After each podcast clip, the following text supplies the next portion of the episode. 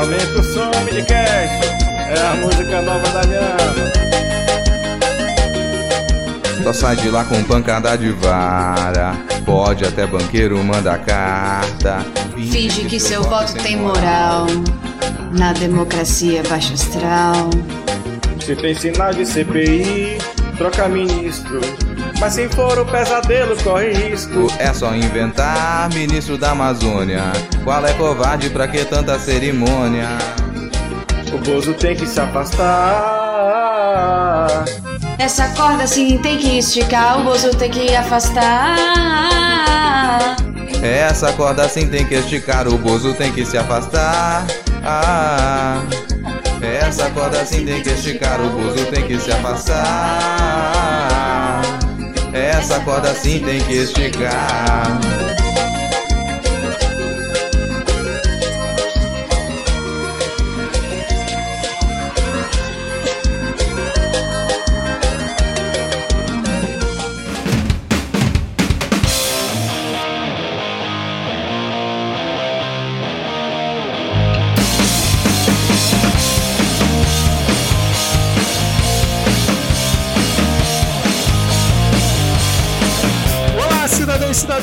Tudo bem? Eu sou Vitor Souza, falando diretamente do dia 23 de março de 2021. Está começando mais um episódio do Midcast Política, o nosso formato que traz informação, pistolagem e bom humor na medida do possível, debatendo fatos que ocorreram na última semana e que influenciam no cenário da política nacional. E hoje aqui comigo temos ela diretamente do Sul, é o seu país, Ad Ferrer. Tudo bem, Ad?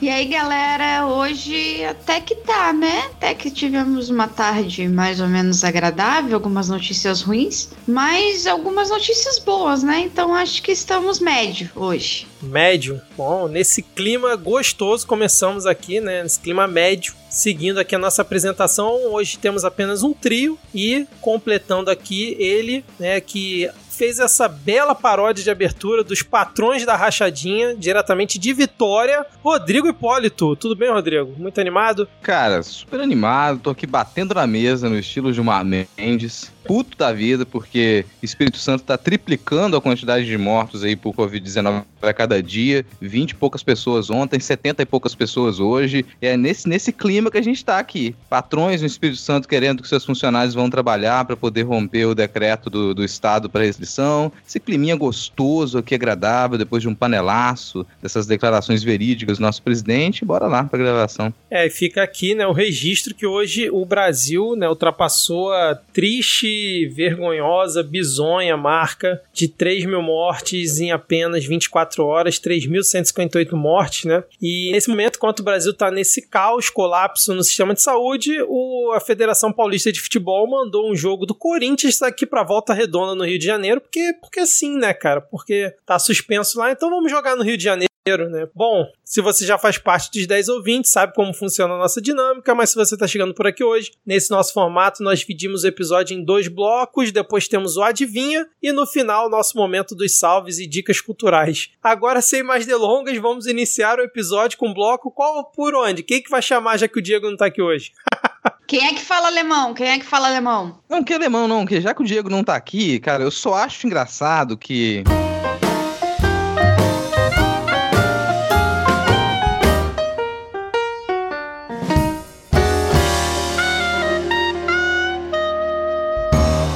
Bom, vamos começar então aqui a nossa pauta. Hoje não poderíamos deixar de falar sobre o grande ocorrido aí na tarde de hoje, do dia 23, que foi a segunda turma do STF declarando a suspeição do Moro em relação aos processos né, que condenaram ali o ex-presidente Lula. E eu gosto que na Globo, no G1, tá dizendo que o Moro foi parcial, que dá aquela coisa assim que, é, né, para quem não, não entende muito ali do, do português, fica aquela coisa meio duvidosa, né? Mas aí em decisão que ocorreu hoje, né, a gente comentou acho que semana retrasada que, o, que a votação estava em 2 a 2 e havia sido suspensa por causa é, do pedido de vista do Cássio Nunes Marques e hoje foi retomado o julgamento. O Cássio Nunes Marques votou contra, né, é, a suspeição do Moro. Só que a Carmen Lúcia, como a gente já avisou também que ela ia rever o voto dela, ela fez um novo voto e declarou, né, deu voto sim pela suspeição do Moro. Então, nesse momento, segundo a segunda turma do Supremo Tribunal Federal, o ex-juiz federal Sérgio Moro agiu com parcialidade ao condenar o ex-presidente Lula no caso do triplex. Eu falei que era em mais de um caso, mas no caso é só o do triplex. E aí, senhores, a gente bota aqui aquele meme do tô muito triste com uma notícia dessas, como é que a gente pode dar essa última pá de cal aí na Lava Jato, na carreira do Moro, como é que vocês viram isso aí? Cara, eu fiz questão de assistir as duas horas de, de declaração do Gilmar Mendes, lá na hora, eu vou assistir essas duas horas. E, bicho, assim, como, como diz o, o Lucas Conca lá no Big Brother, que aula, meu amigo, que aula. Assim, olha, é, é divertidíssimo, mesmo para quem não entende de juridiquês, assistir depois da fala do Nunes Marques. Porque dá, uma, dá muita vergonha ali, dá muita vergonha ali. Eu vou comentar os principais pontos da fala do Gilmarzão, mas é já, já dizer que depois da fala, o Nunes Marques ele protagoniza um dos momentos mais patéticos da história do STF, que é tentando se desculpar. E aí ele, me, ele vem com, com, a, com a seguinte ideia: bom, já que o colega não acredita que a minha, que o meu voto ele trouxe nenhuma contribuição, então eu gostaria aqui de deixar a minha contribuição, que é o silêncio. Puta merda, meu amigo. Assim, é melhor ficar. Realmente era melhor ter ficado totalmente calado, assim. Mas não ficou calado. O negócio é que o Nunes Marques, ele, ele ao dar o seu voto contra a suspeição do Moro, ele me puxa algumas cartas que elas são completamente disparatadas pro caso. Primeiro que ele, ele me vem dizer que você precisava ter o contraditório nesse caso, e que não estava sendo apresentado o contraditório, e que o juiz Sérgio Moro precisava ter amplo direito à defesa. Bom, você está julgando um caso de um juiz que ele vai ser colocado como suspeito porque ele não deu o amplo direito à defesa ao réu, no caso Lula. E aí você me vem com a carta de que você tem que dar o amplo direito à defesa do juiz. E isso, com toda razão, deixou o, o, o Gilmarzão puto da vida. Além do que me vem o, o Nunes Marques, depois de pedir vista do processo, falar, eu preciso analisar melhor isso. Ele simplesmente resolve, no seu voto, usar argumentos e provas que não estão nos autos do processo. Então, pra que raios você pediu vista para poder analisar isso se o que você queria trazer como argumentação tá de fora da discussão? E o que faz nas duas horas seguintes, o Gilmar, ele vai ponto por ponto no que que tá nos autos do processo e, e a cada vez que ele lia as declarações do, do Moro, que fazem parte do processo, os itens do processo, ele fazia questão de lembrar, não estou falando de hackers, não estou falando de tirava as cartas do que o Nunes Marques falou, não estou falando de hackers, não estou falando disso, só estou me atendo ao que está aqui no processo. E foi uma fala longa, no entanto, muito, muito contundente, no sentido de não deixar margem para que os outros colegas do plenário eles se arriscassem a, a votar diferente dele. O tempo todo ele falava: Eu quero que alguém tenha coragem de me dizer, eu quero que alguém tenha coragem de me dizer que isso aqui é um procedimento que ele pode ser uh, adotado em qualquer lugar em que um terráqueo habite-se e haja o, o, o, Estado de Direito Democrático.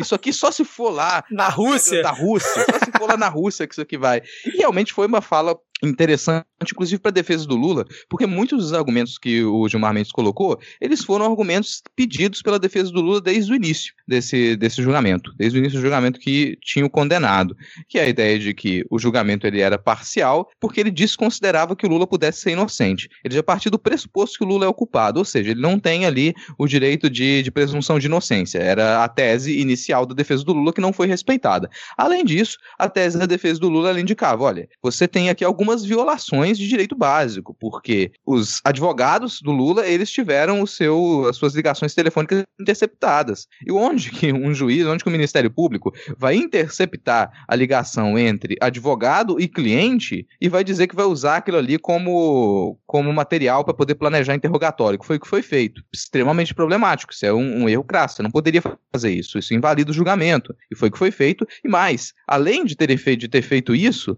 o, a OAB ela questionou o Ministério Público a respeito desse ponto. Olha só, o escritório dos advogados de defesa teve ligações telefônicas interceptadas, com conhecimento do juiz do caso. Então isso aqui não pode ser usado como prova. E o Moro simplesmente resolveu ignorar isso. Ele falou: não, vou ignorar. Vou ignorar. O, a OAB foi ao ao STF e o STF pediu explicação. E o Moro simplesmente falou: não, eu não tinha conhecimento disso. Ele disse: eu não tinha conhecimento depois de ter sido alertado pela OAB, ou seja, está mentindo para o STF. É o que o, o, Gilmar Mendes apontou. O Moro ele mentiu para o STF, porque ele tinha conhecimento disso. E mais, depois de utilizar aquilo para poder planejar interrogatório, o Moro resolveu simplesmente invalidar aquelas provas. Ele falou: isso aqui que foi utilizado como. É, é, o que a gente interceptou nessa ligação telefônica, daqui para frente não pode ser mais usado. Vou invalidar isso, depois que ele mesmo tinha usado para planejar interrogatório. Então é uma, é uma série de fatos que tem ali que faz com que aquele julgamento não possa ser considerado um julgamento justo. Isso a defesa do Lula já tinha colocado, e Gilmar Mendes ressaltou, mas ele ressaltou retornando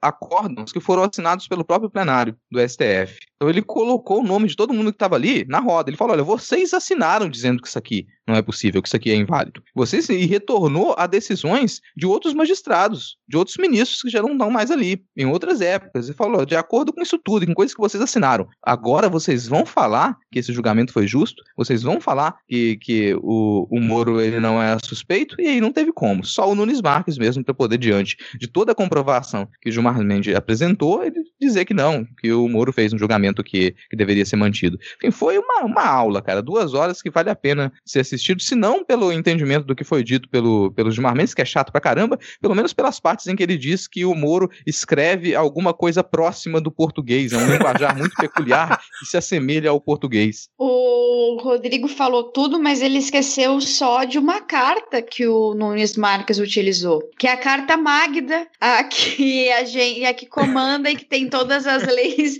do país, né? Ele falou carta Magda?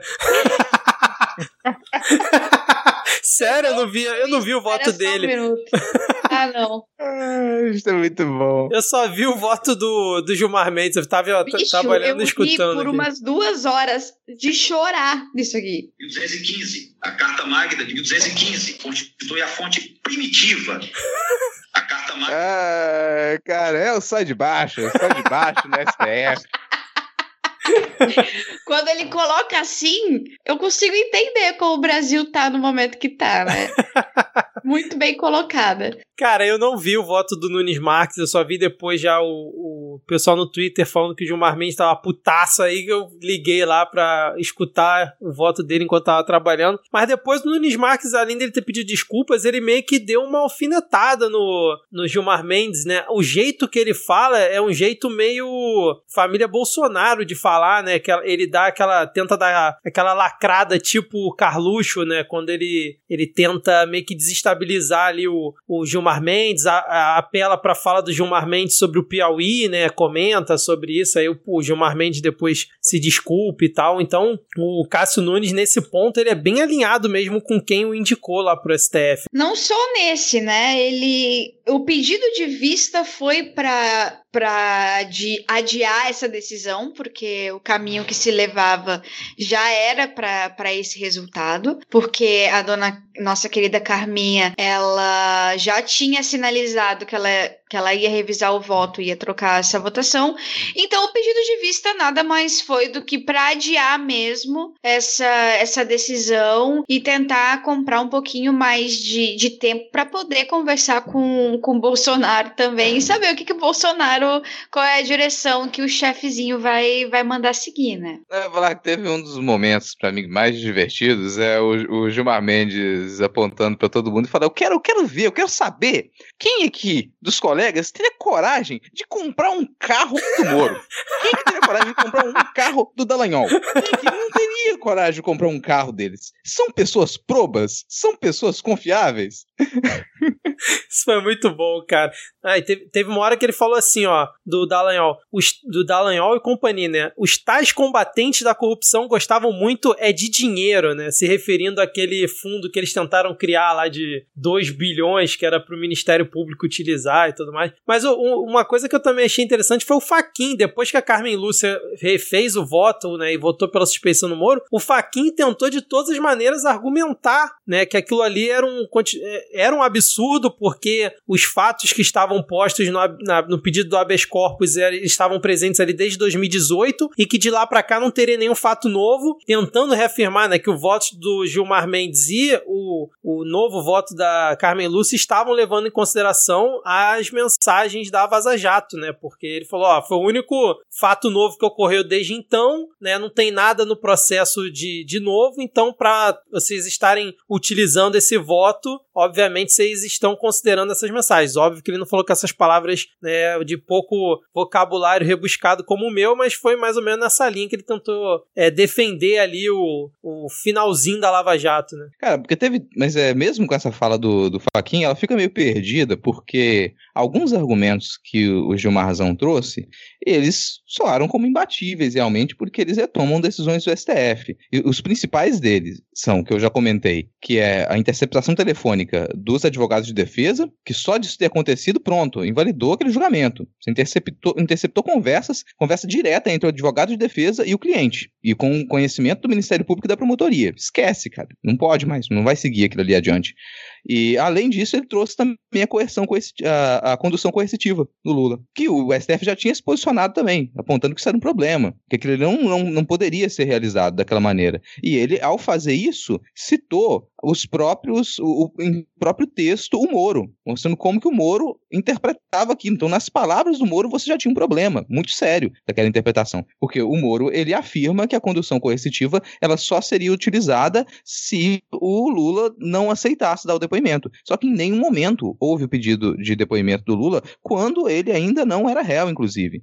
Ele retorna até às declarações, aos momentos em que o, o Moro ele vaza informações de propósito para impedir que o, o, Lula ele pudesse seguir com, quando ele não era réu. Ele era testemunha só. E ele vaza informações para poder prejudicar um futuro julgamento do, do Lula.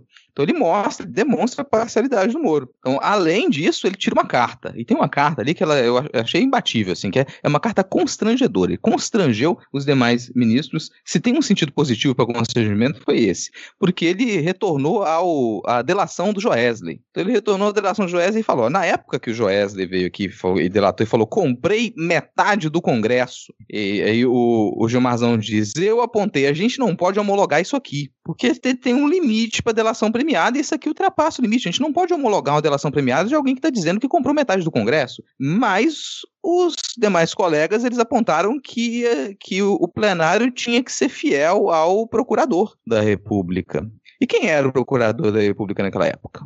Janot. Falou, esse é um nome que nem pode mais ser dito aqui. Todo mundo disse que ia ser fiel ao Janot. E aí deu no que deu. É verdade. Sabe, com esse constrangimento, meio que, olha, se a Carmen Lúcia não estava pensando em talvez não rever o voto dela, não vou rever mesmo, porque não tem, vou passar essa vergonha, não. Não, e ele citou, acho que, sei lá, quase 10 vezes o nome da Carmen Lúcia na explanação dele, né, cara?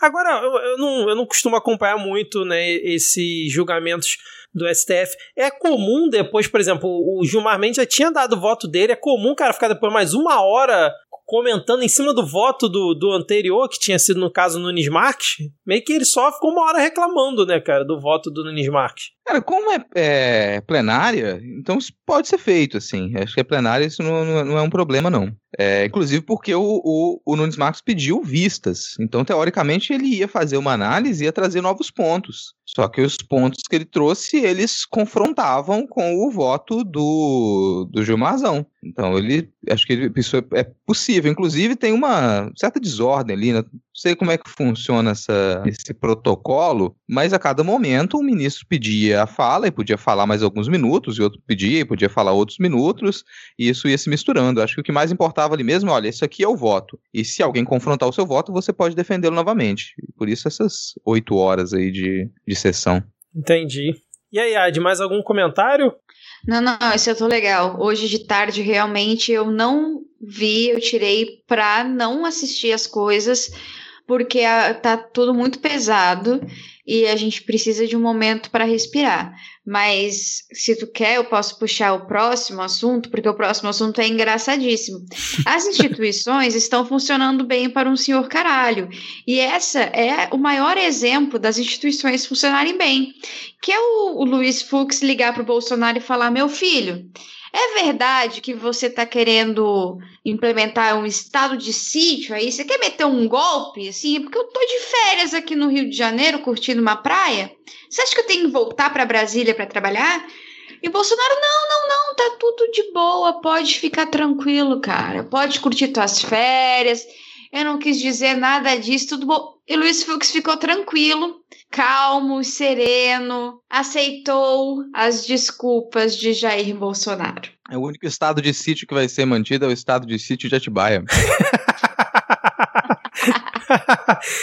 Afinal, o Bolsonaro ele nunca ameaça as instituições, é democracia, né, cara? Então, se ele fala que não, que tá tudo de boa, então é para você acreditar. Afinal, nem foi ele que no Datena, numa entrevista ano passado, comentou que quem quer dar um golpe não avisa que vai dar um golpe, né, Datena? Não, eu acho engraçado, assim, de verdade, eu acho engraçado você perguntar, cara, e aí, você tá planejando matar alguém? Não, e o legal é que o Bolsonaro. Tá planejando cometer um crime? É, e o Bolsonaro estava usando essa retórica dias antes, né, para falar dos governadores, principalmente do, do DF, né, do Ibanês, e aí de repente ele fala: "Porra, ele deve ter caído a ficha. Cara, esse negócio está de sítio talvez seja uma boa para eu aplicar. Então, pô, pera aí, deixa eu usar essa retórica. Eu tô jogando pros outros, tô dando ideia pros outros. Pera aí, deixa eu trazer essa ideia para mim aqui que essa aqui deve ser boa, porque não faz sentido nenhum, né? Ele tá criticando o governador por na visão dele fazer estado sítio, o que é uma mentira, e logo depois ele comenta que talvez ele possa fazer aí um. decretar um negócio desses, né? Se esticarem muita corda e tudo mais. Não, mas não, ele não tá pode partindo... decretar o estado de sítio porque isso depende do Congresso. Sim, exatamente. Não, e ele outro dia comentou exatamente isso, acho que numa live, alguma coisa assim. Só que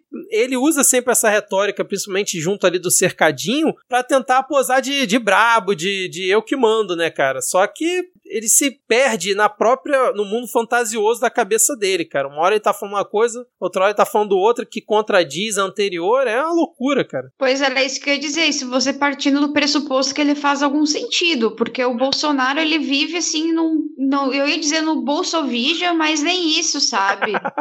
porque porque em, em WandaVision, a Wanda tinha uma questão de, de, de luto, de de sentimentos, o Bolsonaro não tem, não, sentimento nenhum, a única coisa é, é por egoísmo, apesar de que estamos todos trancados para morrer também, da mesma forma que em WandaVision. Qual spoiler? Mas, desculpe, mas ele vive, ele vive em outro planeta, cara, em outra realidade. Tu, tudo faz sentido quando você sai da realidade, da lógica normal do, do, do, ser humano, da humanidade que a gente vive. Tudo acaba fazendo sentido. Se você vive em uma outra dimensão, Cara, tanto faz, é um vale tudo, assim. Você pode dizer uma coisa hoje, desdizer amanhã, e vai ter uma galera ali lambendo seu saco numa boa, assim, aplaudindo, dizendo é isso aí mesmo, mito, mito, mito. Vídeo pronunciamento de hoje, né, cara? É. Não, assim, é uma, um encadeamento de, de mentira. Só. Só um encadeamento de mentira. Agora, sei lá, cara, eu vou lembrar que, que o Bolsonaro é incapaz de conversar, de debater com qualquer pessoa. Então você imagina que o sujeito está cagando de medo de chegar em 2022 e existir algum debate.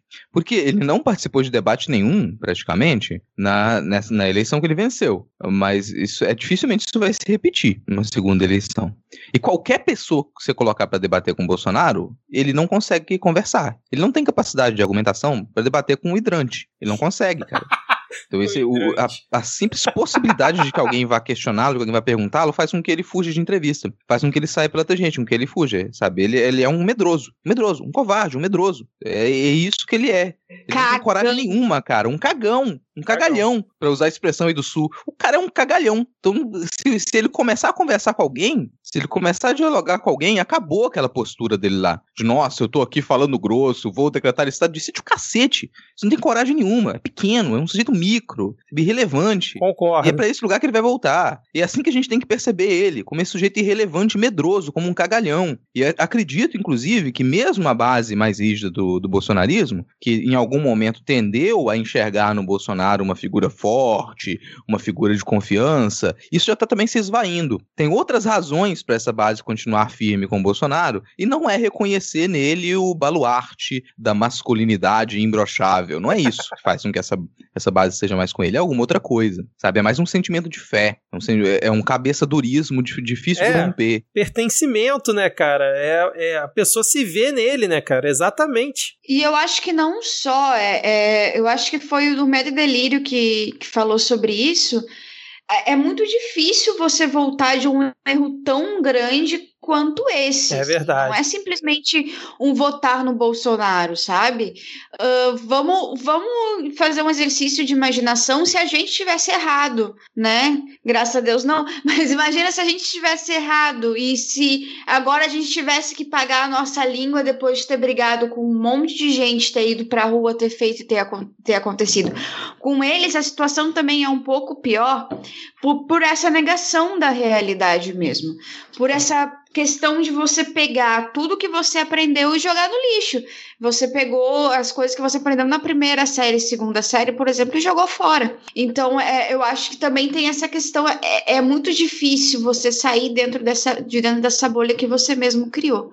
Não, eu fico imaginando hoje como é que tá a base rígida ali do, do Bolsonaro, né? Porque o pronunciamento dele hoje foi o primeiro que ele fez que ele não atacou ninguém. Ele montou uma narrativa ali que a gente sabe que é mentira em relação a tomar as ações desde o início, a ter comprado a Coronavac porque o Congresso aprovou, né, o destino de 20 bilhões de reais para compra de vacina, é por isso que ele comprou. A gente sabe que é mentira, só que ele não atacou atacou ninguém, não atacou a imprensa, não, não atacou isolamento social, não defendeu, mas também não atacou. E a galera que tá defendendo ele, né, que defende ele ali com unhas e dentes, né, que se veste de policial para ir na manifestação, sendo que a pessoa não é policial, né, enfim, igual aconteceu aqui no Rio de Janeiro, essa galera tá defendendo ele desde o início, comprando a ideia de que cloroquina é que salva, vacina não, vacina chinesa não. E aí chega hoje e o cara faz um, dis um discurso, né, entre aspas, em defesa da vacina, eu fico imaginando o bug que dá nessa galera. E a mesma situação ocorreu, né, por conta também do Moro. Essa galera defendia o Moro lá na eleição e quando o Moro foi pro governo, depois que o Moro saiu, virou traidor. E tu pega hoje, eu fui em alguns perfis bolsonaristas, né? Aquele bolsonarista raiz, eles estão quietinhos em relação à suspeição do Moro, né? Fica naquele meio termo, ou não fala nada, ou simplesmente comenta assim: ah, o STF isso, o STF aquilo, mas longe de defender o Moro, por quê? Porque o Bolsonaro, né, agora é inimigo do cara. Então, realmente é, concordo, Cade, que é difícil pra essa galera perder esse discurso, mas você percebe que ao longo desse último ano, eles estão tendo que adaptar de acordo com o que o Bolsonaro manda e eles não têm vergonha nesse ponto, né, cara? Eles continuam seguindo o que ele fala. Eu vou citar dois, dois comparativos aqui, talvez dê para entender como é que pode funcionar a mente dessas pessoas e vou, eu vou retornar uma coisa que eu sempre falo. Não dá para imaginar esse tipo de gente como alguém que pense com ética com um mínimo de, de, de, moral, de coerência. É, pensa num torcedor fanático de futebol. E não que eu entenda muito de futebol, mas vou pelas cenas que eu já presenciei. Pensa num torcedor fanático de futebol. Quando o craque do time vai lá e comete uma falta aberrante e ele é expulso, a reação do sujeito é: pô, fez besteira, não devia ter sido expulso. Não é a de, pô, fez besteira, machucou outro jogador, isso é uma falta e você tá errado. Não, pô, você não deveria ter sido expulso. Então não é o, o, o ponto de julgamento para essa pro, pro torcedor fanático não é fulano cometeu algo errado. Ele não deveria ter machucado o outro. É, não, fulano deu mole porque foi expulso. Juiz ladrão. Menos, é, é essa mais ou menos a postura do fanático do Bolsonaro. É, pô, deu mole, não deveria ter feito isso. Não interessa se ele tá certo ou tá errado. Só não deveria ter feito isso porque isso vai cair mal. Porque assim você vai ser expulso, porque assim você vai perder. Essa galera pode desvia para esse raciocínio muito fácil, ele já tá ali. Então ele não precisa realmente assumir erro nenhum. E o outro comparativo é com quem votou no Collor. Pensa em quem votou no Collor. Quem votou no Collor nunca precisou admitir um erro, nunca admitiu que errou. Simplesmente parou de falar no assunto. Nunca mais você, com exceção da Regina Duarte, você não encontrava ninguém que votou no Collor, cara. Não encontra. E essas pessoas estão vivas. Sai por aí perguntando para as pessoas que votaram na eleição de 89 e vê se você vai achar alguém que fala com orgulho. Nossa, eu votei no Collor mesmo. Errei, mas eu votei no Collor. Desculpa pelo erro. Nunca mais cometi. Pelo contrário, votou no Collor, cometeu o erro, ficou calado durante uma década, para esperando a chance de poder cometer novos erros. Aí não deu, não conseguiu, elegeu o Lula, a gente teve lá 16 anos, 14 anos de, de PT, agora veio a chance de eu cometer o erro de novo. E vai lá e comete. E agora vai ser mais quanto tempo de silêncio para esse pessoal? Vai achar, daqui agora você pode achar imagens, daqui a um ano você vai achar imagens da camisa amarela, meu partido é o Brasil, mas vai tentar daqui a um ano, dois anos, encontrar uma camisa original dessa. Não vai, cara. Do mesmo jeito que eu não encontro imagem da camisa da campanha do Collor. Não, é igual eleitor do Witzel, né, cara? Eu tenho gente conhecida da minha família que votou no Witzel. Um ano depois, quando ele foi pego aí no esquema de corrupção na saúde aqui no Rio, perguntei pra pessoa: eu votei no Witzel? Não, não votei no Witzel, não. Ah, então você votou no Eduardo Paz? Não, não votei no Eduardo Paz. Ué, pô, só tinha essas duas opções. Então quem, quem que você votou? Então é, vai bem na linha do que o Rodrigo tá falando mesmo, cara. Impressionante. É que um erro político ele mexe, ele é muito complexo, né? Um erro de, de, de voto. Você. Bom, a gente tá vendo um puta erro político agora e a gente vê o custo que isso, que isso dá, né? É, a política, por mais que a gente diga que a política aparenta estar muito, muito distante da gente. Na verdade, quando ela chegou muito perto, era para nos afastar, né? Fica aí a, a, também a reflexão. Por que, que a política só nos uniu para nos afastar, digamos assim? Ó, oh, cara, vamos de BBB nisso aí para compreender isso. Sabe por quê? Só tava discutindo isso muito seriamente com a Lana aqui ontem. Para explicar você... isso, essa reflexão é... da AD, tu já tava discutindo é, sobre isso? É, não, não assim, combina, combina, combina, ah. encaixa. Porque a gente teve algumas semanas atrás um paredão falso no BBB.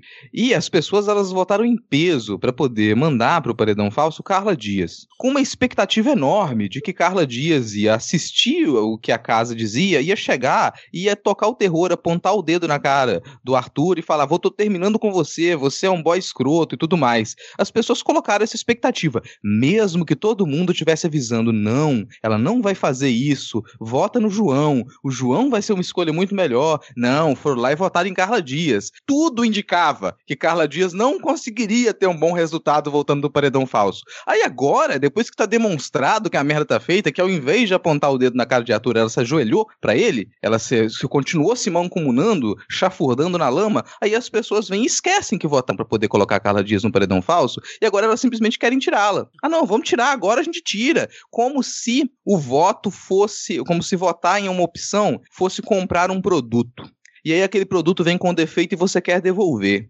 A pequena diferença aqui é que ali o produto entretenimento do BBB, foda-se se você tá voltando para querer agora devolver o produto Carla Dias no paredão falso porque não te divertiu o suficiente. As consequências de você ter votado nesse produto que parecia super atrativo para você, que era o Bolsonaro, são 300 mil mortos. É, não tem mais o que falar, realmente. Nunca mais vou subestimar as correlações que o Rodrigo faz, BBB e política, eu, mesmo com aquela reflexão maravilhosa da Ad. E você vê a, como ele ficou bravo pela injustiça que o irmão gêmeo dele sofreu dentro da casa.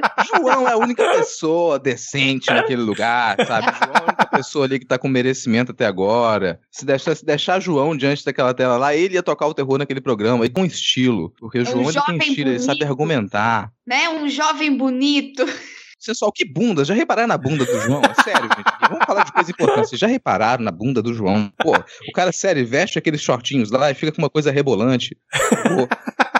Agora, Rodrigo, você tava falando em merecimento e a gente comentou semana passada, né, que a golpista lá da Bolívia teve ali eh, o que ela realmente merecia, né, que foi a prisão. E aí essa semana a Bolívia, temos aqui a nossa correspondente internacional, Ati Ferrer, né, a Bolívia pediu para que Brasil e Estados Unidos não interfiram nos assuntos internos do país, cara. E aí, o que, que você achou disso? Nem o Elon Musk pode? Não, nem o Elon Musk.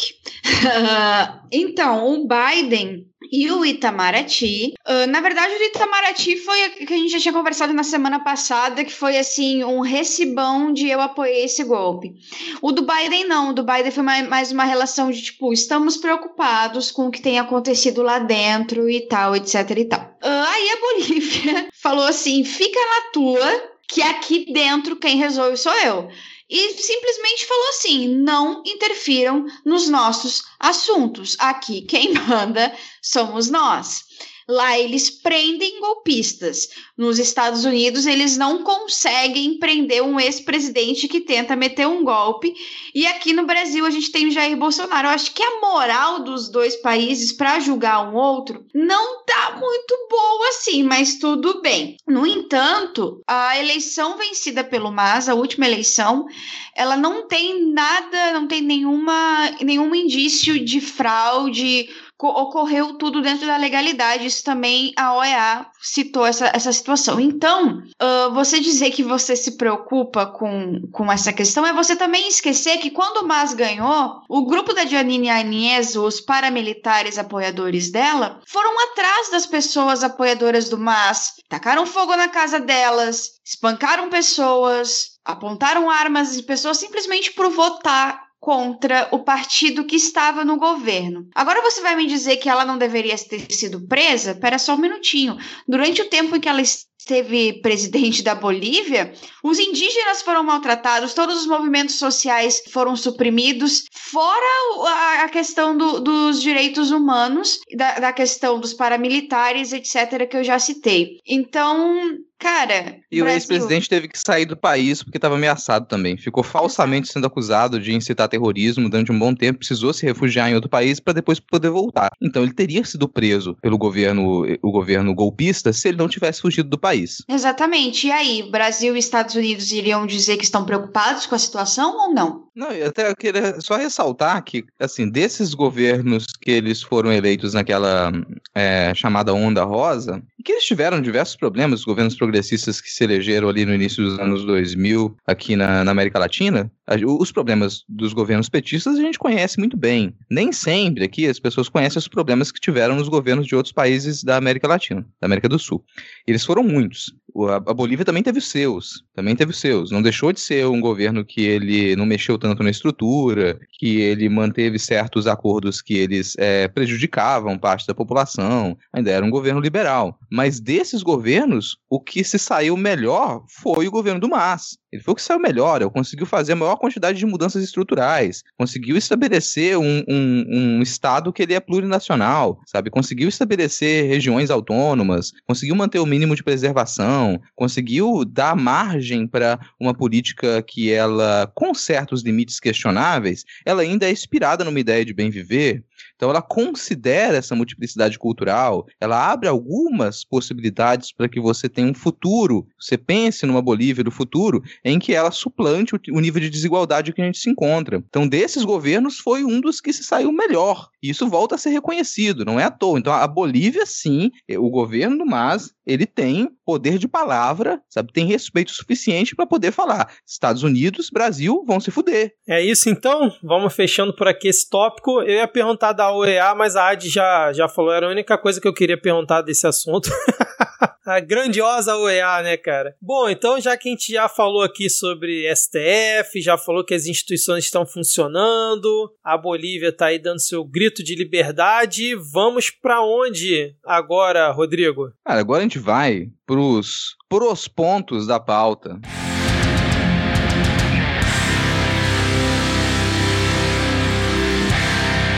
Vai para os pontos da pauta, porque esse bloco ele tá super lotado aqui. A gente vai retornar a um tópico que a gente comentou semana passada, porque continua. A gente apontou muito na semana passada que a gente tem uma série de perseguições que estão ocorrendo de forma mais explícita nessas últimas semanas e continuou. A gente teve uma série de prisões aí de manifestantes em Brasília que foram é, que foram realizadas por vontade dos policiais que eles observaram uma faixa escrito Bolsonaro genocida, eles decidiram, opa, que tal se prendesse esses manifestantes mesmo que não tenha uma ordem de prisão para eles?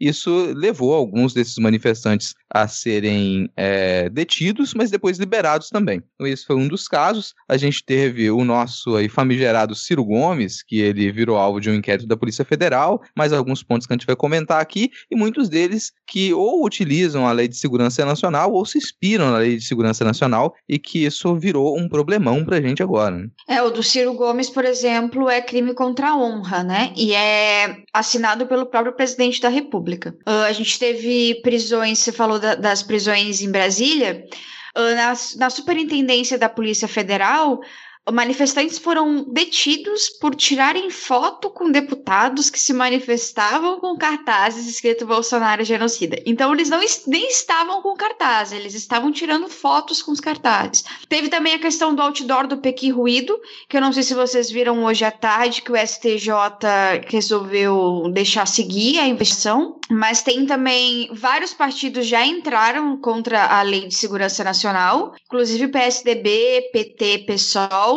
mas o que a gente vê assim é um aumento de, de mais de 200% nas aplicações dessa lei e a gente vê a AGU também não consegui, não, não assinando nem a AGU nem o Ministério da Justiça assinando nenhum desses pedidos, né? O Ministério da Justiça, se não me engano, do, do Ciro Gomes se meteu somente no final, né? Que foi, foi a parte da, da, da protocolação, se não me engano. Mas não assinou a, o, o, a assinatura do próprio presidente da República, como se fosse super normal. Pera, em que, em que cenário, em que país, em que tipo de governo que a gente tem o presidente da República assinando esse tipo de determinação? Termina na prisão, na investigação de pessoas. Será que isso é similar quando o presidente ele acredita que ele tem tal poder que ele simplesmente vai sair apontando a mão, apontando o dedo aqui e ali e falar isso aqui que eu não quero que aconteça, não pode acontecer. Falou mal de mim aqui, olha só, melhor parar. Então é uma coisa que a gente, desde o começo do, dessa fase do midcast política, pós-eleição do Bolsonaro, que a gente aponta que, mesmo que ele seja cerceado legalmente, o comportamento, a postura do Bolsonaro desde o início é de um ditador. Ele se comporta, quando ele diz desde o começo, opa, eu venci, agora eu ganhei. A, a ideia que ele transmite é que ele pode fazer o que quer.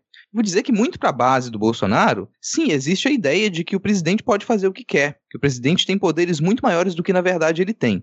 Então a gente observa que isso, esse movimento desde o início do Bolsonaro tomar atitudes que elas são cortadas, barradas logo na sequência ou no Congresso ou pelo judiciário e que cria aquele clima de que o judiciário ele para a base do Bolsonaro ele é o inimigo, cria a ideia de que o Congresso é o inimigo, porque o Congresso é que está barrando as decisões que elas seriam as decisões mais acertadas do presidente. Ele faz isso de propósito porque ele sabe que essas medidas vão ser barradas, ele sabe que o posicionamento dele vai ser barrado mas isso cria aquele clima de que o presidente quer fazer alguma coisa e o STF, o Congresso, não deixa que ele faça, quando na prática a grande maioria dessas medidas dele ou elas seriam ineficazes ou elas seriam extremamente danosas. É, hoje a gente teve exatamente, foi hoje, né, que o Marco Aurélio é, rejeitou a ação dele, né, contra as restrições nos estados, né. Agora, o que eu fico maluco da cabeça nessas situações, né, além, obviamente, das tentativas de silenciamento, é ver que o PSD PSDB agora vem querer ser o bastião da democracia, indo ali contra a Lei de Segurança Nacional, mas a gente precisa sempre lembrar que todo esse inferno começou lá em 2014, após a eleição da Dilma, com o Aécio Neves não aceitando perder. Efeito borboleta começou exatamente naquele momento. Então, agora o PSDB vem com, com essa história aí de querer defender né, a democracia contra a Lei de Segurança Nacional, mas ela ajudou a parir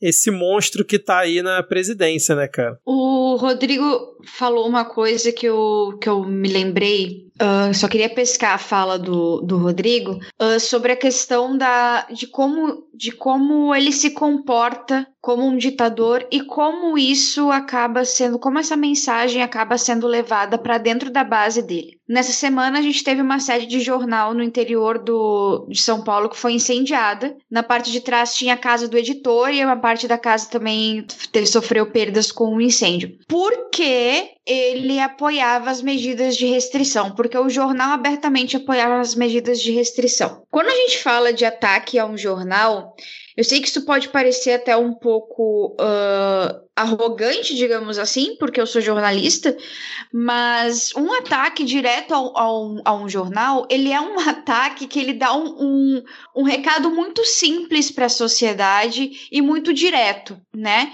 Aquela, aquela voz e aquela aqueles ideais amplificados por aqueles jornais, pelo aquele jornal que foi atacado, ele não é bem-vindo, tá? Só que a questão é, o jornal não está defendendo partido X, Y Z, está defendendo a ciência. E a ciência ela é a partidária. Então, isso, isso que acontece me preocupa, porque quando você ataca diretamente um jornal, você ataca um, uma amplificação de voz. Isso de amplificação de voz é uma, é uma questão da, da democracia. Eu acredito que, que você atacar diretamente uma instituição de comunicação, uma instituição de imprensa, seja ela grande, seja ela pequena, você dá um, uma facada diretamente no coração da democracia. A gente pode, pode ter mil e umas críticas ao jornalismo, mas se não tem um jornalismo que funcione, a gente não tem democracia.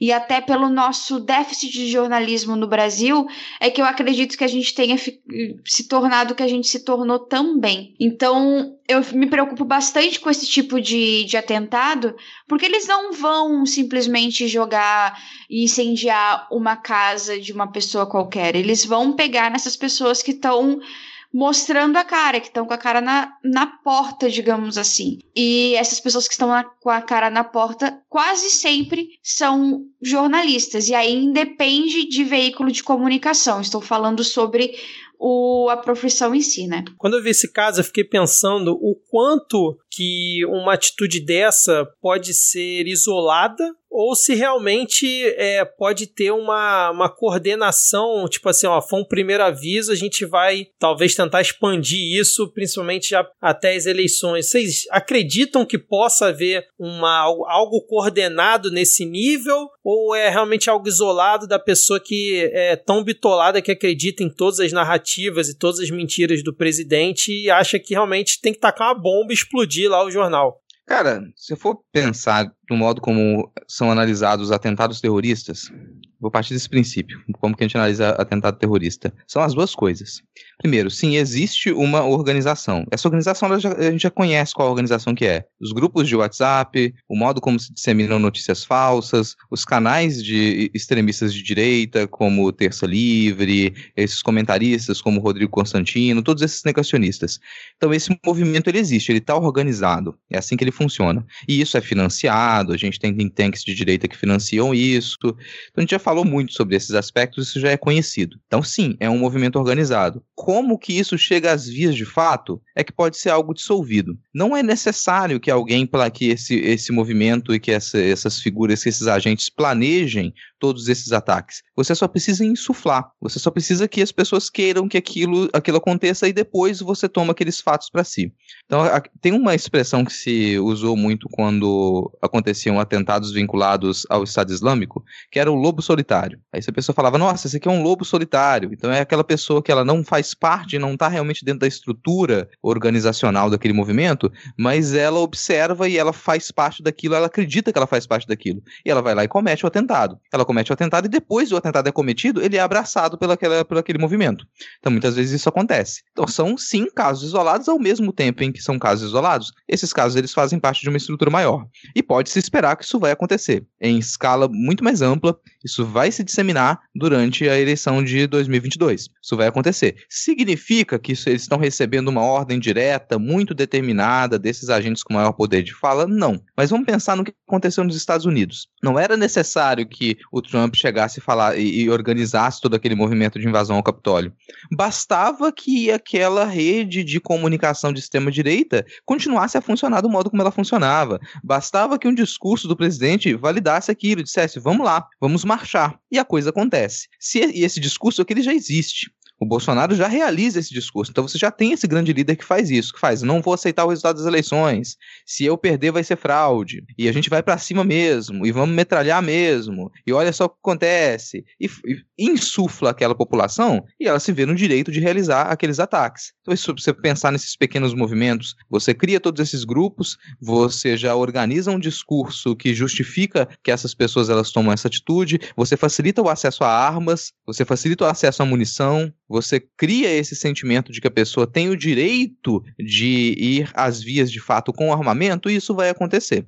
Primeiro no jornal, depois em outros eventos isolados, você tem situações violentas. Então vamos pensar nas situações violentas que já acontecem também. Vamos pensar como que minorias já são violentadas constantemente no Brasil.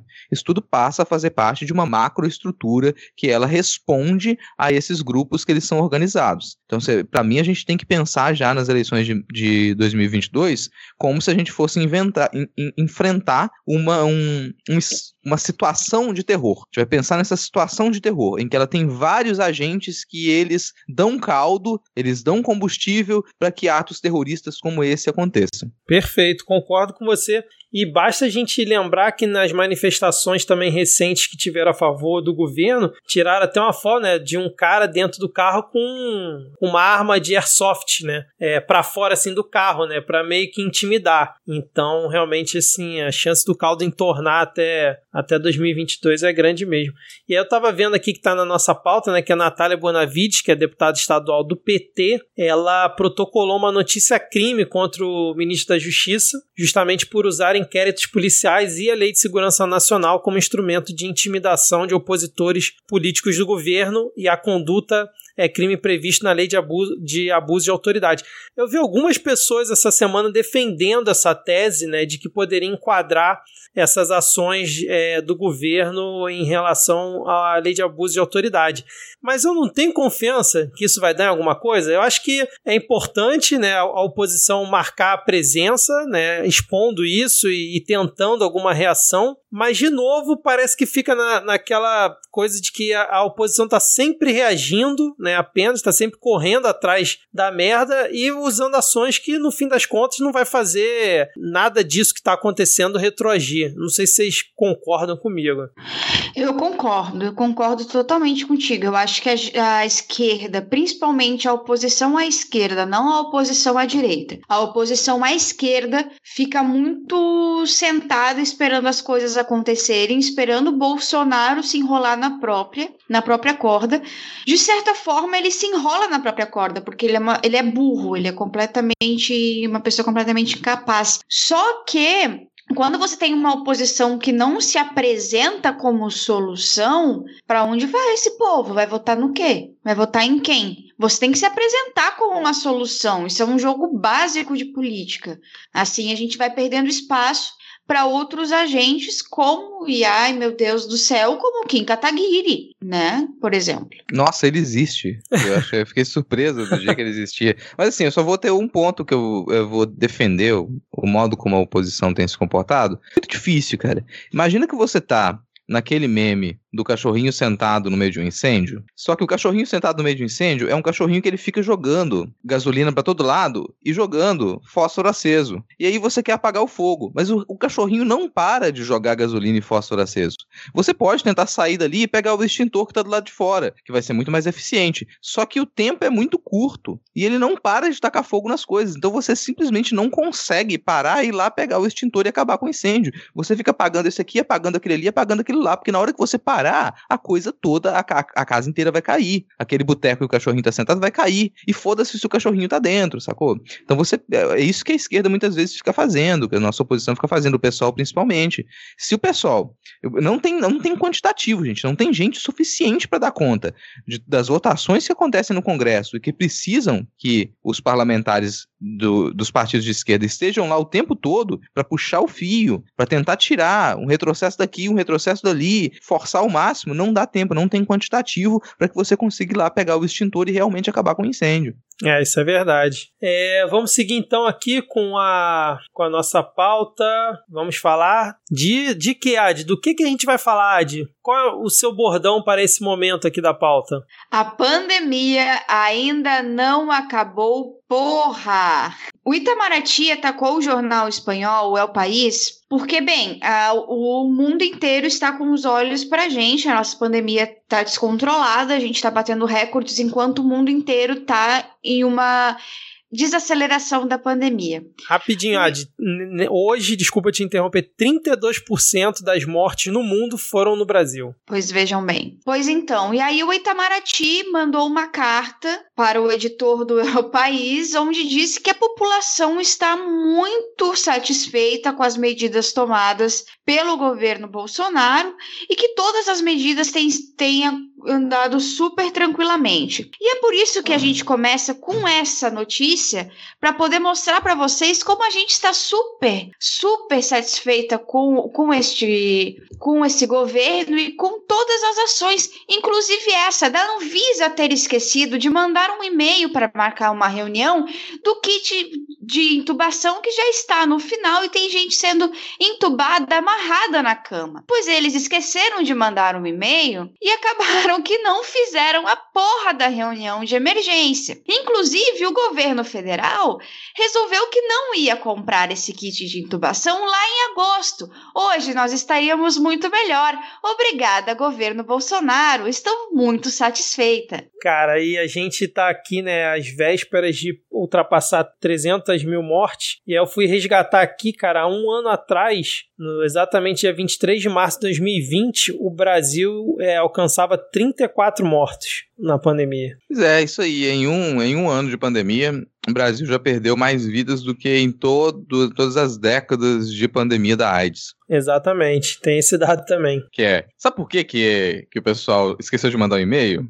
Porque você vai e troca técnicos que eles são super habituados a fazer o seu trabalho e você coloca uma galera que só sabe se comunicar por WhatsApp. E a gente conhece esse tipo de gente, a gente conhece a pessoa que não, não sabe utilizar um e-mail, que acha que tudo se resolve por WhatsApp. Então, de repente, trocaram várias mensagens ali, olha, fiz um grupo à parte aqui, ou um grupo para reunião, e fez um grupinho de, de WhatsApp para reunião e não mandou a porcaria do e-mail. E o pior é que a gente convive com esse tipo de gente. Eu convivo com essas pessoas em outros trabalhos. É difícil de você fincar na cabeça da pessoa. Fecha a desgraça do grupo de WhatsApp e começa a se comunicar com uma pessoa adulta, porra. A gente precisa das coisas protocoladas, de modo oficial. A gente não vai fazer isso uh, através de grupinhos de WhatsApp e de modo informal. E isso acontece diversas vezes nesse governo. Você aparelhou a coisa de, tal maneira, você deu tanto emprego pra gente incompetente, que essa galera não consegue fazer o trabalho de forma nenhuma. E não é só na Anvisa. Eles não conseguem fazer o trabalho no Ministério da Saúde, não conseguem fazer o trabalho no Ministério da Economia, simplesmente não conseguem, porque eles não sabem trabalhar. Então não tem expectativa nenhuma de que eles consigam fazer isso.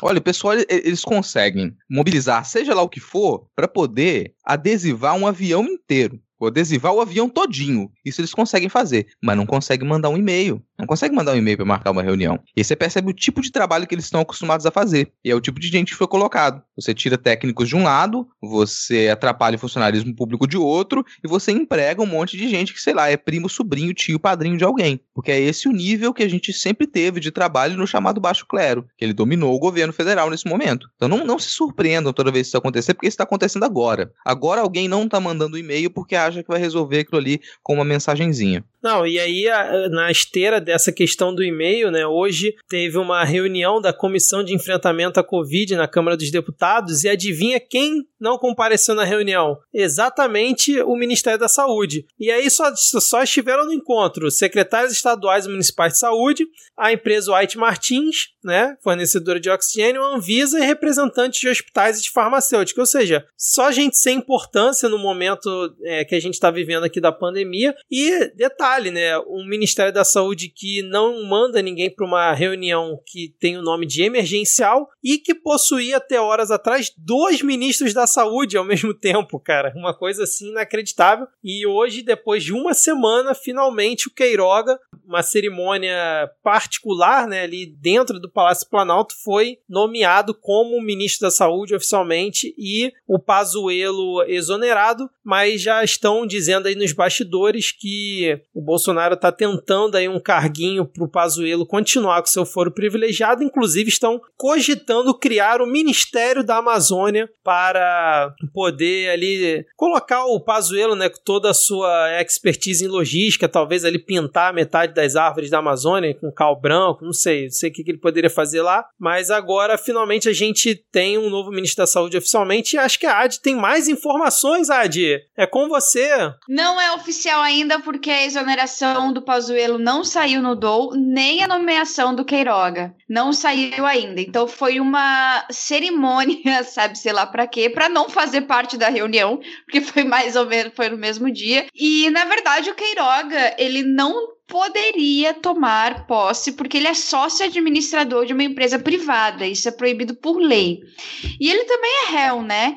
Ele é réu, até me esqueci sobre por quê, vocês veem só, por apropriação indebida. Então, assim, Ave Maria, o que, que a gente tá botando aí? Mas não é oficial ainda, era essa informação que eu queria dizer. A gente ainda tem oficialmente dois ministros da saúde. Não, nenhum, né? A gente tem o, só o, o Pazuello como é, oficial. Agora imagina, gente, você como chefe Bolsonaro. Imagina que você tem que ir para uma reunião em que você vai ter que conversar com as pessoas, você vai ter que apresentar informações, você vai ter que responder perguntas. E você já sabe de antemão que você não pode responder nenhuma pergunta, porque todas as perguntas elas vão ter que passar pelo Bolsonaro e ele é que vai ter que decidir tudo. Então você fala, eu não vou para essa porcaria dessa reunião, porque eu não tenho como responder pergunta. Você já, já evita a vergonha, você já antecipa a vergonha, eu não vou comparecer. É, vamos seguir, é, cara, tô vendo aqui essa, esse próximo tópico e tô lembrando que tá rolando aí o papo que Luísa Trajano provavelmente possa vir candidata em 2022 pelo PSB. É, Luísa Trajano, para quem está associando o nome, a grande fundadora, é dona do Magazine Luiza, né? Enfim, por que que eu tô, por que que eu lembrei dela, né? Porque essa semana, inclusive com um grande espaço no Fantástico Domingo, banqueiros e economistas pedem medidas efetivas de combate à pandemia em carta aberta. Foram mais de 500 assinaturas. E eu vou falar só alguns nomes aqui que, segundo o Constantino, são todos marxistas comunistas. José Olímpio Pereira, presidente do Credit Suisse. Roberto Setúbal, do Itaú. É, outra pessoa aqui do Credit Suisse. Aí tem Otávio de Barros, antigo economista-chefe do Bradesco. Tem é, Moreira Salles. Tem, é, deixa eu ver mais quem aqui, Armínio Fraga, Gustavo Loyola. Então, assim, uma galera bem comunista, né, que assinou essa carta pedindo que o governo tome ações e finalmente é, tente resolver a questão da pandemia aqui no Brasil. E aí, quando eu vi essa carta e vi o Fantástico Noticiando, eu lembrei na hora do Rodrigo, porque ele sempre fala aqui, que é até um dos pontos que ele discorda de mim, que para rolar o impeachment, né, uma das variáveis teria que ser o mercado financeiro é, querer que o Bolsonaro caia. E aí eu pergunto pro Rodrigo, Rodrigo, agora o mercado financeiro parece que quer que o mercado quer que o Bolsonaro caia ou foi mais aquela carta ali para fazer um fingimento público e tentar manter nos bastidores do jeito que tá. E agora já vi o Bolsonaro não atacando ninguém no pronunciamento hoje, já fico agora com o pé atrás, cara. Cara, a carta não, não faz nenhuma menção a pedir que o Bolsonaro saia. A carta, pelo contrário, a carta ela fala: olha só, a gente quer medidas competentes do governo. A carta se resume a isso: falar, por favor, governo Bolsonaro, tome medidas competentes, porque a gente que é muito rico tá muito triste com você. É isso que a carta diz. Talvez se vocês procurarem lá vão encontrar essas mesmas expressões. É isso aí que a carta diz, mais ou menos. Então, cara, se tem uma figura que, que detesta a vida, que tá pouco se lixando pra vida, que quer que as pessoas morram, porque até, até isso movimenta a, a indústria, movimenta é, velório, enterro, né? Aqui é serviço funerário, porra, pra citar um clássico aí do, do cinema brasileiro é banqueiro. E se banqueiro, banqueiro que detesta a vida, já tá preocupado que daqui a pouco não vai ter gente suficiente para entregar dinheiro para eles, é porque a coisa tá feia. Mas eles não pedem em nenhum momento que o Bolsonaro renuncie, não apoie o impeachment. Eles dizem que eles querem medidas competentes. Em outras palavras, eles estão dizendo: alguém, por favor, impede que o Bolsonaro continue a atuar, tome a frente ali, deixe ele como figura lá, mas comecem a fazer alguma coisa, porque senão daqui a pouco a gente não vai conseguir ter os 400% de lucro que a gente tem todo mês. É, e eu acho que essa questão questão de troca de, de, de líder responsável pela gestão da crise, eu acho que é o que vai acabar acontecendo, porque o MP já pediu para o TCU para ver essa troca do Bolsonaro pelo Mourão na gestão da pandemia, porque eu acho que isso, é, isso agora é o que mais está se desenhando do que o impeachment mesmo. O impeachment seria um processo em que deputados e senadores iriam se sentar e, sinceramente, em março, no meio de uma pandemia, a galera tá com muita preguiça para fazer isso. Eu acho que eles eles vão muito mais nessa de trocar a gestão. E que assim, na prática, isso é um afastamento do presidente. É um afastamento feito com. com porque se fala, qual, o que, que essa medida pede? Eu nem sabia que isso era possível, cara. A medida pede que a coordenação da pandemia não esteja nas mãos do Bolsonaro. Isso significa que os ministérios que eles estão diretamente vinculados ao combate à pandemia, que eles passem às mãos de um outro coordenador, provavelmente o Mourão. E que ministérios. Pensa que ministérios são esses? Ministério da Saúde, Ministério da Economia, Ministério da Defesa, só, só coisa pouca, só coisa pequenininha. Na prática, você vai tirar a maioria dos ministérios da coordenação da presidência. Então você está fazendo um afastamento efetivo do presidente. Ele vai ficar com o quê? O que, que ele vai coordenar? Casa Civil. Ele vai coordenar a Casa Uai, Civil. Ele vai, ficar... ele vai coordenar, ele vai coordenar as piadas que ele conta com muita qualidade dentro do Palácio da Alvorada. E ó, não, não duvido que se que resolverem fazer isso, ainda vai vir um grito lá da, do Bolsonaro dizendo: tô sofrendo golpe. Tô me dando um golpe aqui, ó. Golpe da esquerda comunista no Brasil. É hora do. do Liderado pelo Mourão. Aí vão achar uma montagem, né? Que o Mourão, porra, sei lá, já foi alguma manifestação com a camisa do PSOL, alguma coisa assim, né, cara? Só lembrando Vão deixar que... o Mourão cantando My Way pra Dilma Rousseff no hospital. Só lembrando que não há prazo pro TCU analisar esse pedido, tá? Então pode simplesmente o TCU, sei lá, esquecer numa gaveta e só analisar Ou isso. em- seja, quando atingir meio milhão, eles pode ser que eles resolvam alguma coisa, o que deve atingir aí em duas semanas pelo ritmo que tá indo, né? É, não, e como bem lembrou a Tupá, né, a partir do momento que morreram já três senadores, aí a galera talvez comece a se preocupar que, pô, parece que tá dando ruim o negócio da pandemia no Brasil, cara. Lembrando, né, que o Major Olímpio faleceu essa semana aí, vítima de Covid-19. É porque Quando assim, chegar os senadores são representantes senador, a do povo, né, cara? Os senadores são representantes do povo, então se a gente for pegar ali cada senador representando 100 mil mortes, tá batendo. Pois é, era isso que eu ia dizer. Quando chegarmos no quarto senador, pode ser que eles levantem na cadeira. Agora eles deram uma levantadinha na cabeça. Os pés pra mexer tem que ser mais um pra morrer. Uma coisa quando fala desse afastamento do Bolsonaro, não sei se vocês já repararam, mas de vez em quando ele vem com uma. Parece que veio do nada a fala. Parece que, nossa, por que, que você tá falando isso? Ninguém disse nada a esse respeito. Ele fala, só saio daqui morto. Só saio da Só Deus presidência, tira." CPD ou morto. E aí fica, fica na minha cabeça, olha, toda vez que ele fala isso, me vem a ideia de que alguém chegou pra ele e su- sugeriu, olha só, que tal renunciar? E aí ele vai ficar, por não, renunciar só, re- não renunciar jamais. Só que aparentemente, de forma pública, ninguém disse isso pra ele. Aí do nada ele me tira essa frase. Ele já repetiu umas quatro ou cinco vezes desde que ele assumiu. Não renunciarei, só saio daqui morto se perder uma eleição, se o povo me tirar. Então tem alguém ali já faz um tempo, né? Tem, tem diversas forças internas, aparentemente, tentando fazer com que ele renuncie. E isso seria uma saída mais simples do que o impeachment. Eu ainda acredito que isso é uma possibilidade válida. Que o nível de pressão chegue ao ponto dele ser renunciado. É, cara, eu não tenho muita fé nisso não, mas vamos acompanhar. Agora você falou de, de forças internas, eu lembrei de Centrão e lembrei de Arthur Lira, né? Não tá na nossa pauta, mas a gente comentou aqui semana retrasada que o Arthur Lira talvez tenha se confundido ao comentar sobre a absolvição do Lula, né? E hoje parece que ele tuitou certo, Rodrigo.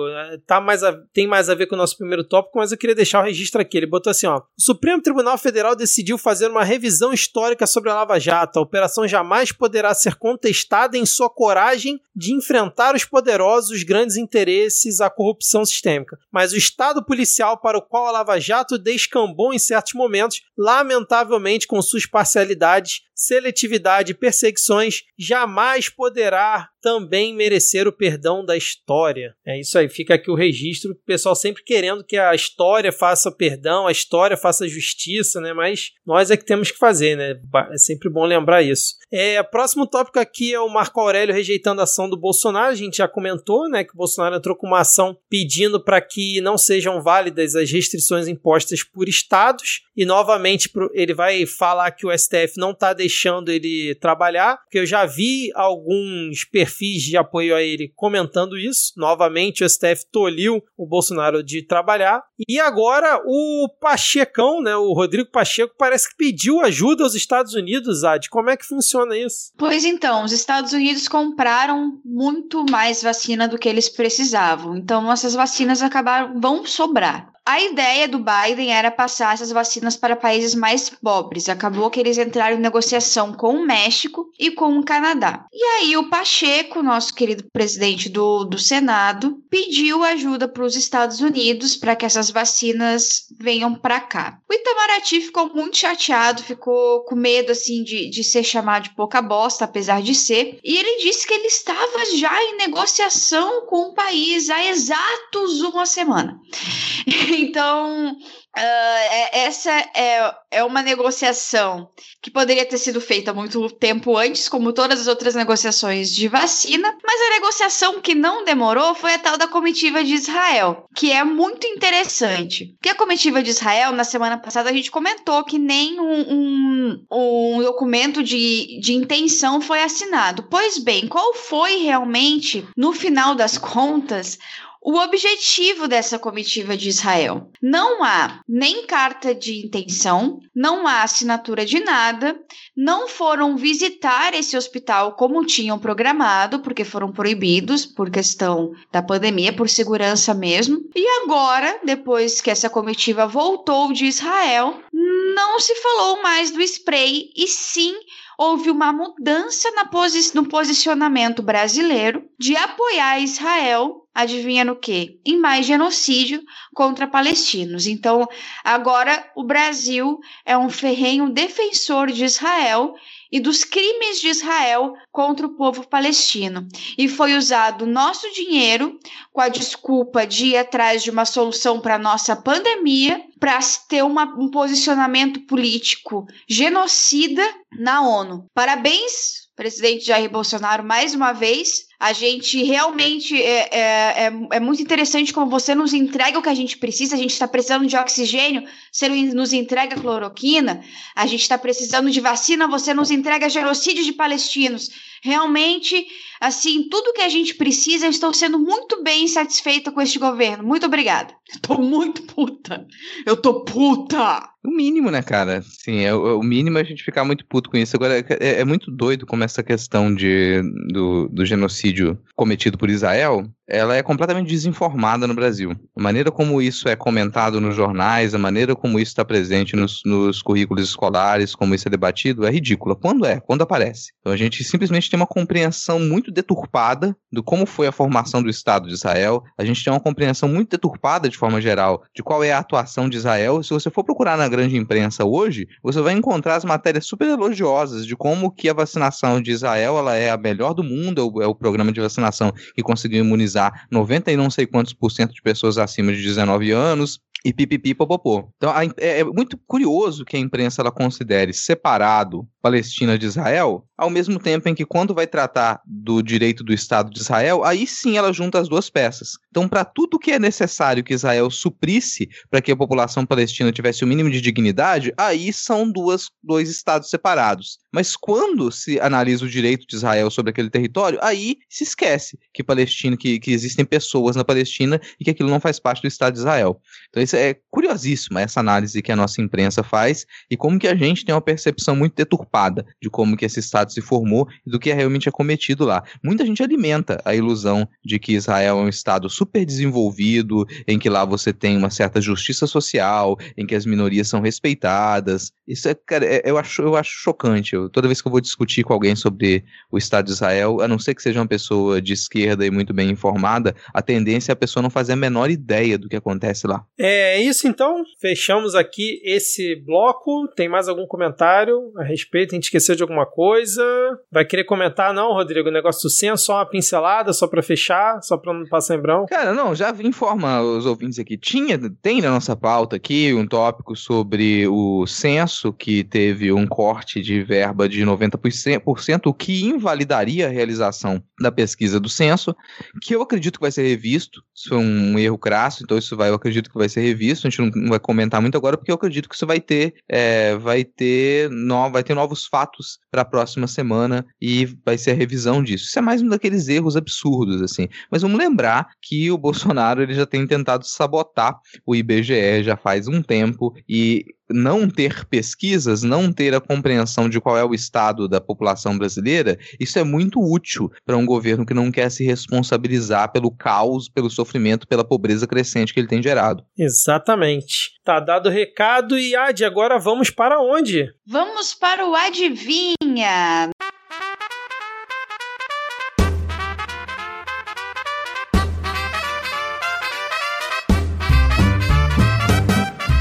Está cansado de ouvir o Midcast somente no final de semana?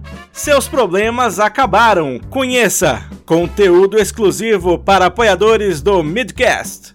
Para participar, acesse picpay.me barra midcast ou apoia.se barra midcast e participe da nossa campanha de financiamento. Apoie a mídia independente e deixe nosso trabalho ainda mais supimpa. Obrigado!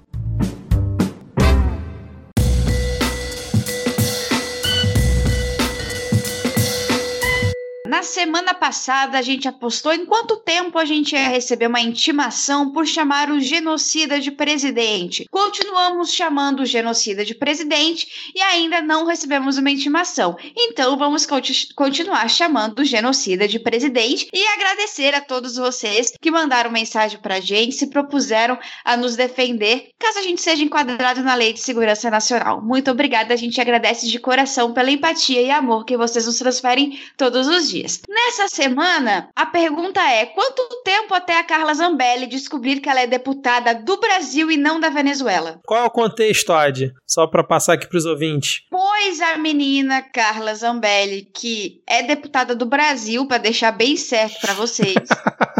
ela é presidente da Comissão de Meio Ambiente. Ela tweetou em espanhol, que vou tentar traduzir. Cheguei, a Roran... Cheguei à fronteira da... de Roraima com Venezuela, onde conheci os marcos da ditadura de Nicolás Maduro. Como presidente da Comissão do Meio Ambiente, vamos analisar os crimes que cometem a Amazônia venezuelana, que também tem reflexos diretos na nossa Amazônia. Também estou vendo com o nosso exército e com a força for, uma força-tarefa para, para tratar sobre a crise migratória do mundo. Caraca, imagina a Carla Zambelli trocando ideia lá com o exército, cara. Que coisa maravilhosa. Eu apoio, cara. Eu dou todo o apoio, dou todo o apoio a Carla Zambelli atravessar a fronteira e ela iniciar um trabalho investigativo independente para poder comprovar os crimes da ditadura venezuelana. Talvez ela precise ficar alguns anos nesse trabalho, então, mas é um trabalho árduo, é um trabalho duro. Ela, é, é, alguém deveria tomar essa responsabilidade.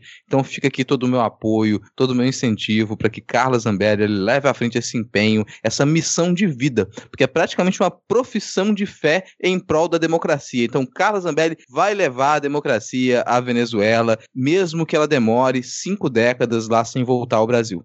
Aí você chega lá e tem a Carla Zambelli, número 58, que é que mora na Venezuela, é venezuelana falando em espanhol, assim, você fica, qual Carla Zambelli é você? Você é a Carla Zambelli que é a deputada do Brasil? Você é a Carla Zambelli que responde a deputada do Brasil? Ou você é a Carla Zambelli da Venezuela? Estou confusa.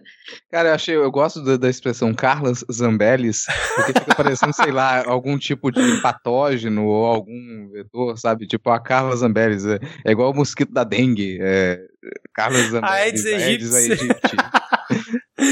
Não é o que causa a febre amarela no gado?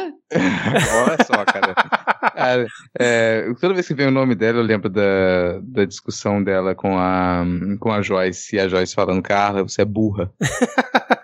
Carla Zambelli que usa vestidos e roupas da, da Joyce, né? Nunca, não podemos deixar de esquecer isso aí. Ah, deixa eu dar um, deixa eu dar um fun fact, então, dessa das roupas da, da, da Joyce. A Carla Zambelli, de raiva, botou o, macaco, o tal do macacão preto numa, num saco plástico de lixo e deixou na porta do gabinete da, da Joyce.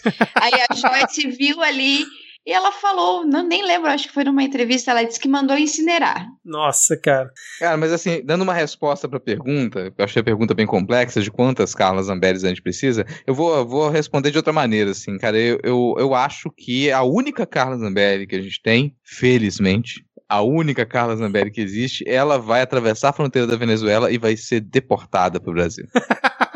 quanto tempo até ela descobrir que é deputada do Brasil e não da Venezuela, cara? É pergunta difícil. Eu acho que pelo menos até 2022 ela não vai descobrir isso, cara. Porque, por exemplo, ela deve estar até hoje tentando descobrir se a Dilma realmente é a dona da Havan, né, cara? Lembra quando ela passou em frente à filial da Havan na rodovia e disse que a Dilma, né, era a dona da Havan, o filho da Dilma, sei lá. Mas a gente também tem o Mário Frias, que está até agora, né, tentando descobrir aí se ele é secretário da Cultura, se ele é ex-ator em atividade, como é que faz o uso de quatro S numa mesma palavra. Então, assim, eu acho que a Carla Zambelli vai levar um tempinho pelo menos antes de 2022, não vejo ela descobrindo que realmente é deputada do Brasil. Eu, eu, eu vou contigo nessa. Acho que até 2022 ela descobre, até porque ela tem que fazer campanha para reeleição, né?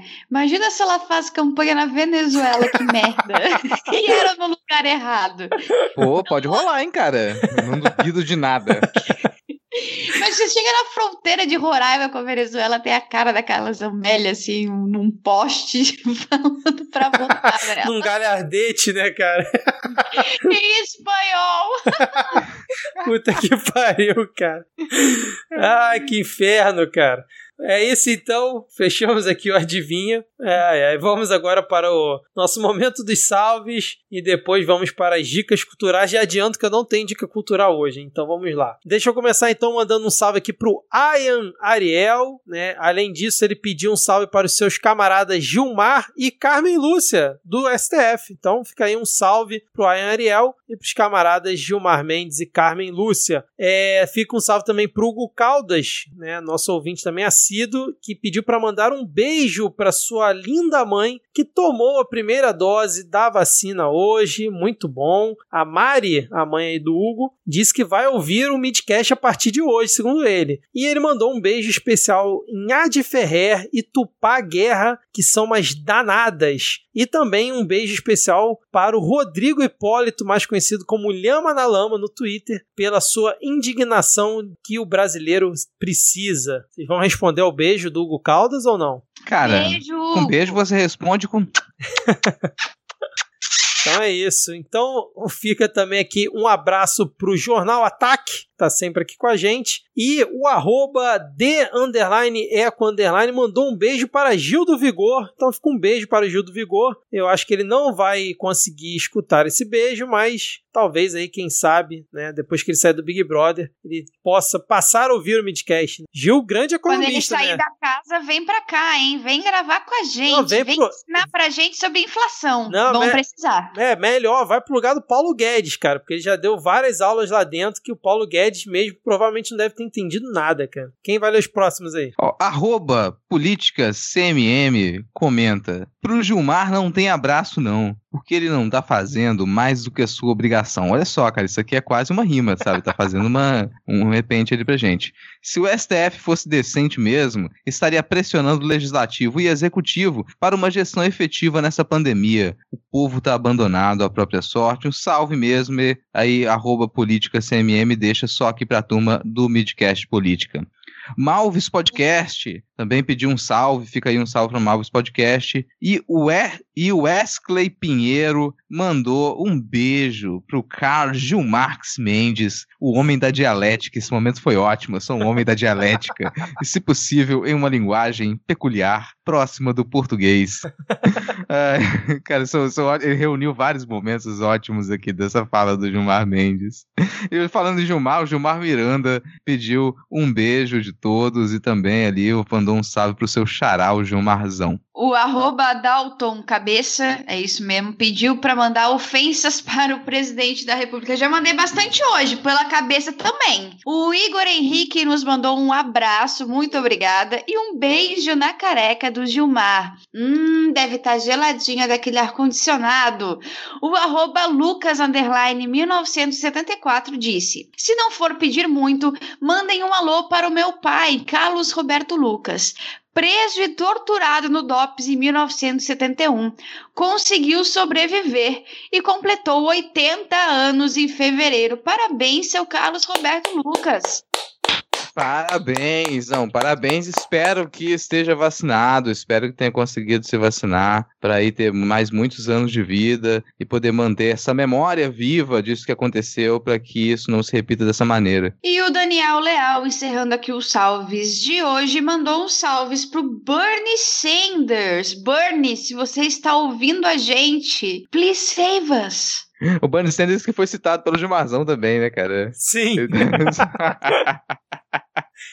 Cara, tinha que ter um compilado dos melhores momentos. Se alguém ainda não fez, por favor, faça desse voto, dessa.